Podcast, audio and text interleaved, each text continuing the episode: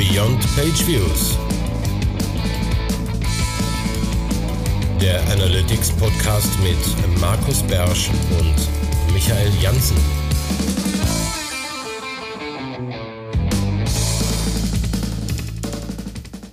Hallo Leute und willkommen zu unserem Ding des Monats September, das wir ganz frech auch schon in der Newsfolge angeteasert haben, wenn ihr die vorher gehört haben solltet. Folge 92 ist es. Folge 92 ist es. Ähm, und damit reden wir offiziell heute über den Data Layer, aber nicht über den ganzen Data Layer, weil wir da keinen Bock drüber haben. Und wir hatten auch schon mal eine Folge über den Data Layer, die könnten wir vielleicht Echt? sogar noch verlinken. Ja, wir haben mal über den Data Layer gesprochen. Okay. Hatten wir was es für Data Layer gibt und wofür man die überhaupt braucht.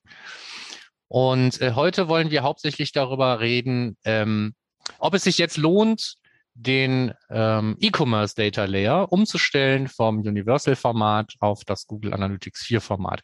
Oder vielleicht, was noch gar nicht in der Fragestellung drinsteckt, auf ein ganz anderes Format.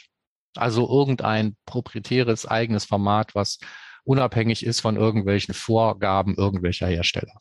Und vielleicht noch ist es sinnvoll, nach der Anleitung von ähm, Google Analytics 4 vorzugehen bei der Implementierung und Benennung der verschiedenen Objekte und Parameter. Ja, das wäre so die Idee. Da wollten wir mal drüber reden. Ähm, ich glaube, so richtig Pro und Contra werden wir nicht schaffen. Ich bin pro. Du bist pro? Okay, dann können wir vielleicht tatsächlich zumindest simuliert ein bisschen Pro und Contra machen. Michael, warum würdest du das denn gut finden, auf den Data Layer für Google Analytics 4 E-Commerce jetzt umzusteigen? Wofür denn? Man muss ja fragen, wofür denn? Wofür denn? Also, also, also wir haben aktuell, also bei den meisten Projekten haben wir halt den Universal haben wir noch da. Das ja. ist halt bei den aktuellen Projekten. Das heißt, ähm, ähm, für alle Tools, die es noch benötigen, so wie Facebook oder so, die von den weiterhin benutzen, ähm, ich gehe mal davon aus, dass sie auch bald mal auf äh, GA4 umstellen werden, ihre, ihre Logik, ihre Templates etc. Das heißt dann aber, dass du zwar gesagt hast, ja, ich bin für eine Umstellung, aber für einen Parallelbetrieb. Das ist ja, ja, das ja, war ja, ja gar nicht auf der Karte. Ach so, ach so, ach so. ähm, ja, nee, okay, nee, also es ist aktuell ein schwieriges Unterfangen. Wir haben Projekte, in denen wir schon umstellen. Wir haben Projekte, wo wir auf den alten umschreiben. Ist halt noch ein Mischmasch aktuell. Ja. Ist aber, glaube ich, auch äh, äh, praxisgerecht. Also da, wo ich, ich, ich habe keinen Fall, wenn ich mich recht entsinne, wo ich tatsächlich nur ähm, einen E-Commerce Data Layer habe im GA4-Format. Aus den von dir ja schon genannten Gründen. Es gibt einfach nicht nur Google Analytics oder nicht nur Universal Analytics als Abnehmer dieser Daten. Und ähm, wenn man das ändert, kann das problematisch werden. Spannend, da habe ich gerade noch gar nicht drüber nachgedacht. Wenn man jetzt ans Facebook-Pixel ein Purchase schickt mhm. und den direkt im Client schickt, dann ist das ja ein Universal-Event. Also ein Universal Data Layer fürs Produkt. Ja. Wenn ich den jetzt über GA4 KPI-mäßig an Facebook schicke, ist das dann ja eigentlich ein Objekt in GA4 Data Layer Form. Ja. Habe ich noch nicht drüber nachgedacht. Okay. Dann. Also an die KPI muss es ja sowieso im, also äh, das KPI-Tag auf dem Server versteht sowieso nur das GA4-Format. Ja, und darum ist das ja der Data Layer von GA4, der mitgeschickt wird, mehr genau. oder weniger. Problematisch ist, dass wenn du wirklich beide Data Layer hast und du hast dann ja normalerweise unterschiedliche Events, die die unterschiedlichen Data Layer mitbringen. Das eine Ding heißt dann Purchase und das andere heißt GA4 Purchase oder wie auch immer oder Transaction oder Le Legacy Purchase oder Universal Purchase. However, es sind unterschiedliche Events. Das heißt, du wirst dann da wahrscheinlich auch unterschiedliche Events-IDs generieren und dann wird dir das Deduplizieren schwerfallen. Insofern ist also auch ein doppelter Data Layer nicht immer ideal. Vor allen Dingen ist es nicht ideal, den GA4 Data Layer parallel zum Universal Data Layer zu implementieren und dann tatsächlich dieses ähm, E-Commerce Null Push Ding vorher reinzupacken je nach Reihenfolge. Ja, genau. Was wolltest du da also mit dem, also genau, also lass uns mal vorne anfangen, bevor wir die Leute nicht, nicht mitkriegen, unsere Zuhörer. Also erstmal, wir fangen mal ganz vorne an. Äh, aktuell können wir in, für Google Analytics den alten und den neuen benutzen. Mehr oder weniger. Genau. Und der Hauptunterschied ist, sollte man vielleicht auch mal dazu sagen, nicht nur, dass es jetzt ein, nicht mehr ID, sondern Item-ID heißt und nicht mehr Name, sondern Item-Name. Das ist nicht der einzige Unterschied, sondern der Hauptunterschied aus meiner Sicht ist eigentlich, dass die Items eben jetzt immer eine Ebene weiter vorne leben. Das heißt, ich pushe ein Event in den Data Layer. Das heißt dann zum Beispiel Add to Card. Und dann hängt da als weiterer Key, hängen da die Items dran. Mhm. Das heißt, die hängen immer an der gleichen Stelle. Die Items sind eigentlich immer in der ersten Ebene des E-Commerce-Pushs zu finden. Genau, und darum. Im Universal-Format war das ja. aber eben nicht so. Ne? Da habe ich ähm, nicht e-commerce.items gehabt, sondern da hatte ich e-commerce.purchase.items. Da habe ich e-commerce.add.items, äh, nicht Items, sondern Products, um genau zu sein. Und deswegen haben die Produkte äh, sind immer untergeordnet gewesen dem jeweiligen E-Commerce-Event was ich da habe. Jetzt werden wir schon sehr technisch, merkst du es? Ja, aber durch diesen Unterschied ist es eben teilweise auch schwierig, ähm, mit einer doppelten Implementierung zu arbeiten, wenn die Standardimplementierung geht, bei Google Analytics 4 sieht eben vor, bevor ich da etwas Neues reinschreibe, muss ich es halt löschen. Genau aus diesem Grund, den wir eben genannt haben. Ähm, wenn ich jetzt ein E-Commerce-Event habe, wir nehmen jetzt mal ein konkretes Beispiel. Ich habe ähm, ein, ähm, ein Detail-Event, ne, so für GA4 dann wird da im Prinzip der Eventname ähm, reingepackt. View-Item ist das, ne, glaube ich. Mhm, ja. Und ähm, da, dazu hängt ein Items-Objekt und da steckt ein Item drin. So, und wenn ich jetzt auf der Seite bin und unten drin, sagen wir mal, sind jetzt irgendwelche Recommended Products oder so, also irgendein ganz anderes Produkt, und äh, das kann ich von da aus in den Warenkorb legen und es kommt dann ein Add-to-Card-Event, dann würde ja wieder ein Event kommen und auf gleicher Ebene diese Items würden sich miteinander vermischen durch unseren Data Layer, der so schön immer Sachen zusammenbastelt. Und um das zu vermeiden, sieht die Implementierung vor, dass ich, ähm, damit ich auf e-commerce.items eben zugreifen kann und nicht den alten Scheiß da drin habe, dass ich den ganzen E-Commerce-Key jedes Mal, bevor ich da was Neues reinschreibe, erstmal gelöscht wird. Wenn ich das mache, kann ich damit potenziell mein Universal Analytics Tracking kaputt machen, oh, wenn ich in diesem Parallelbetrieb arbeite oder ganz viele andere blöde Dinge tun. Wenn ich darauf verzichte, das zu machen, kann ich aber nicht mehr einfach immer auf E-Commerce Punkt Items zugreifen und hoffen, dass da genau die Items drin sind, die gerade zu meinem Event gehören. Und das ist problematisch, finde ich, in der mhm. Implementierung. Mhm. Insbesondere in Zeiten von, äh, von Consent, wenn du das tatsächlich nacheinander losfeuerst.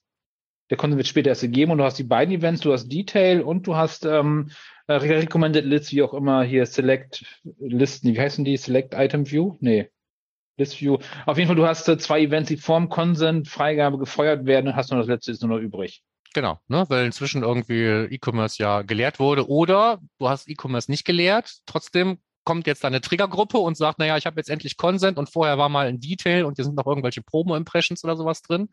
Und dann hast du eben diese entweder fehlt dir ein Teil der Items oder du hast diesen zusammengemixten Müll und kannst dann eigentlich nicht damit arbeiten. Und dann musst du sowieso hingehen und damit kommen wir jetzt ganz langsam in die Richtung, wo ich denke, das kann man, glaube ich, empfehlen.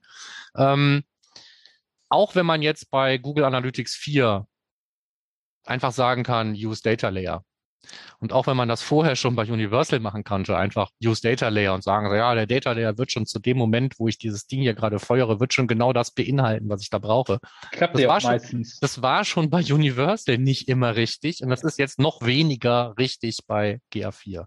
Also ist es wahrscheinlich auch mittel- und langfristig, egal ob es diese Option nun gibt oder nicht, eine gute Idee zu sagen, wenn ich ein Add-to-Card-Event zum Beispiel sende, dann suche ich mir explizit die Items zu diesem Event raus, wenn ich es nicht genau zu dem Event feuern kann. Bei Etocard ist jetzt ein blödes Beispiel, weil da ist die Konzeptlage normalerweise schon klar. ja, aber die Liste und die, ähm, und die Detail View passt ja hundertprozentig als Beispiel. Genau, ne? So. Und wenn ich das jetzt habe, ähm, dann ist es eine gute Idee, sich die Items herauszusuchen, die zu diesem entsprechenden Event passen. Also im Prinzip dieses den zusammengebauten Data Layer V2 eigentlich zu verlassen und zu sagen, ich nehme mir tatsächlich nur aus dem Data Layer diesen einen Push, der zu diesem einen Event gehört, nimm mir da die Events, konvertiere sie mir zur Not noch in das Format, in das ich sie brauche, jetzt für Universal oder nicht Universal, und dann sende ich die kontrolliert selber als Objekt mit rein was ich immer machen kann. Ich kann immer sagen, ich nehme nicht ein Data Layer, sondern bitte aus folgendem Objekt nehmen. Ja. Und das ist immer noch einfacher, ja. als die ganzen Parameter da einzeln einzutragen jetzt in die GA4-Events. Insofern grüße ich es, dass man das im Prinzip irgendwie konsolidiert machen kann. Ähm, aber ich plädiere immer dafür, sich ähm, also selber die Kontrolle darüber zu übernehmen, welche Daten da jetzt wirklich gerade drin sind, weil es einfach sicherer ist. Und wenn man den Schritt schon geht, Gleich ist der Satz zu Ende. Wenn man diesen Schritt schon geht, dann kann man eigentlich auch sagen, mir ist eigentlich wurscht, ob die Sachen im GA3, GA4 oder GA5-Format in den Data Layer gepusht werden. Ähm, wir, ne wir nehmen das, was das System hergibt oder wir definieren uns selber irgendetwas, damit wir immer wissen, wie die Sachen heißen und wo sie stehen. Und wann immer wir sie brauchen, müssen wir sie halt konvertieren und selber senden. Ja. Das Macht beinhaltet das allerdings natürlich. auch, dass ich diese ganzen Vereinfachungen, wie zum Beispiel bei diesem Facebook-Template äh, äh im, im, im, Client, nicht einfach hingehen kann und sagen, ja, use Data Layer. Weil da habe ich das gleiche Problem dann wieder. Ne? Ich muss das dann eigentlich für alle Dienste machen, die das nutzen. Für viele mache ich es aber eh schon. Für Criteo baut ihr euch eure Warenkorb-Dinger eh nochmal per JavaScript zusammen und so. Sind wir doch mal ganz ehrlich. Und für Avin macht das auch und so weiter. Dann macht es doch einfach auch für Google Analytics. Ja, du würdest also, also ich habe jetzt überlegt, einfach da komplett ein eigenes Objekt zu bauen.